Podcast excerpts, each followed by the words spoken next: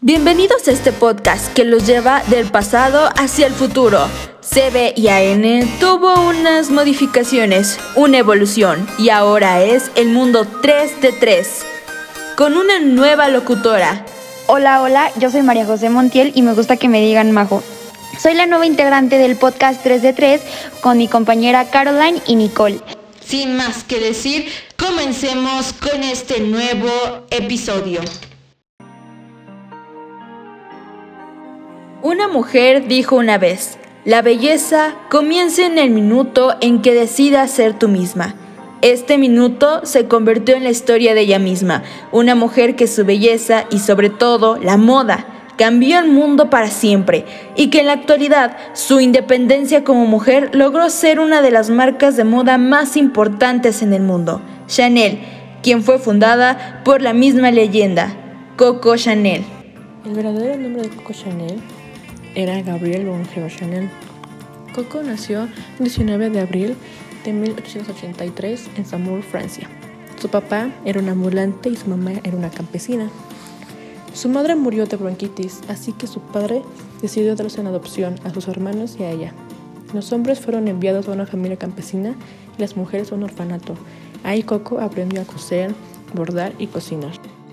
Coco quería ser cantante, pero cuando descubrió que su voz no era tan adecuada para esta profesión, decidió dejarlo. Y a los 22 años conoció a un oficial de caballería y además era un rico heredero que se llamaba Etienne Balsan, con el que mantuvo una relación de 6 años. Coco siempre tuvo las ansias de ser libre e independiente, así que esto la empujó a dejar el, el orfanato y a colocarse en una mercería de Moulins. Es posible que por esta misma época Coco sufriera un aborto, aunque todavía este hecho no ha, ha podido precisarse. Pero lo que empezó en la confección de sombreros en una nueva vida con Etienne Balsa, su primera pareja, la ayudó a abrir su primera tienda en 1909 y en 1913 en Diabilly, en la costa de Normandía. En 1915 presentó su primera colección de moda llamada Vogue y tuvo su casa de moda con más de 300 empleados. Pero después tuvo un duro golpe de la muerte de su pareja en 1920. Pero eso no la dejó atrás, ya que dio otro paso grande en su vida, cuando en 1931 Hollywood la contrató para vestir a las actrices de la época. Para 1935 ya tenía 4.000 empleados trabajando en su marca, pero la llegada de la Segunda Guerra Mundial en 1939 cerró todas sus tiendas, menos una, la Boutique Central. En la Segunda Guerra Mundial, ella se hospedó en el Hotel Ritz, igual que en ese momento estaban otros soldados nazis, que tiempo después fue acusada e interrogada por ser cómplice colaboradora con los nazis, cosa que siempre ella negó.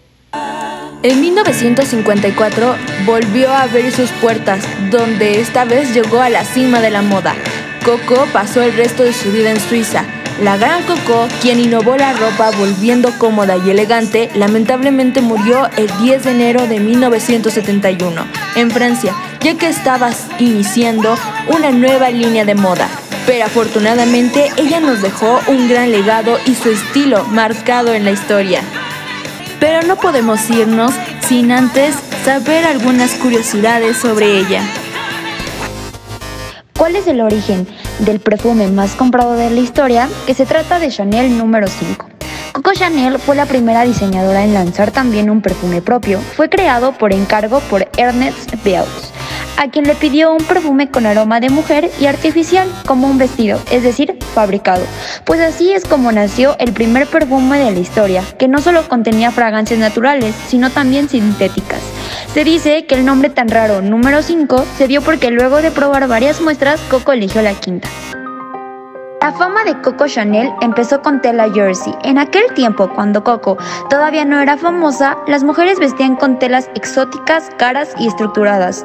Fue Chanel quien comenzó a usar el jersey, hasta entonces utilizado solo para ropa interior masculina, en sus diseños femeninos.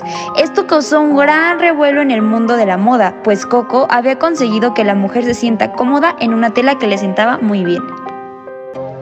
Durante la Segunda Guerra Mundial, Coco Chanel fue enfermera y ella se vinculó con Gunther von Dinkel, un oficial de ejército alemán, aunque años más tarde, desde la casa Chanel aseguraron que tan solamente fue un amorío. Esto causó mucha controversia pues se creía que Coco Chanel era nazi. Fue muy mal momento para salir con un nazi, ¿no?